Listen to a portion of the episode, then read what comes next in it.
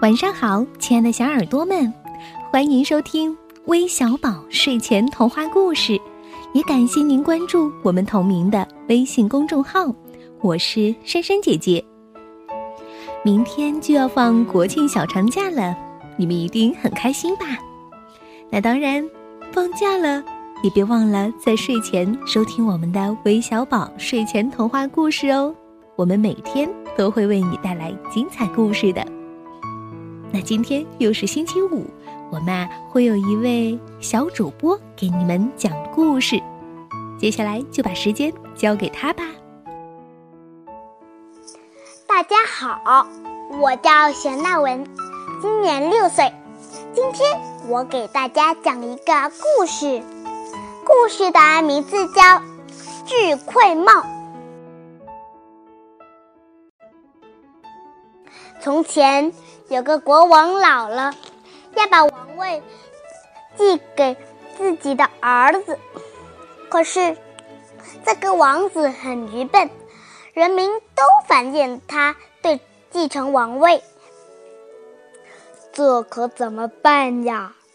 老国王和王后在王宫里急得团团转，他们想来想去，想不出什么好办法。就只好让王子去寻去外面寻找巫婆。国王对王子说：“你在路上要送东西给大家吃，那些巫婆可是有法力的人，吃了你的东西，就会把本领传授给你的。”王子来到一片树林里。他遇见了一个老婆子，就把拿出来的干果拿出来送给他。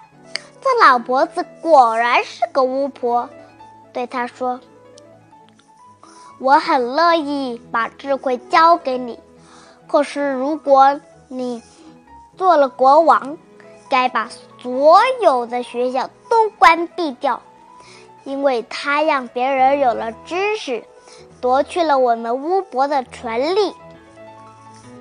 王子一气口就答应了下来。巫巫婆用十个月的时期给王子编了一顶智慧帽。这顶用灰色编织的帽子，王子一戴上就会变得特别聪明。王子回来不久就参加竞选了。他们从九个新年中和王子一一起演说，因为王子戴的一戴着智慧帽，演说的很成功。于是有一个聪明人建议说，在演说的时候要脱帽，对人们的尊重。这么一来。王子就退了线。他们从九个青年中选了一个最聪明的当国王，其他八个做大臣。国王、王后和笨王子只好离开王宫了。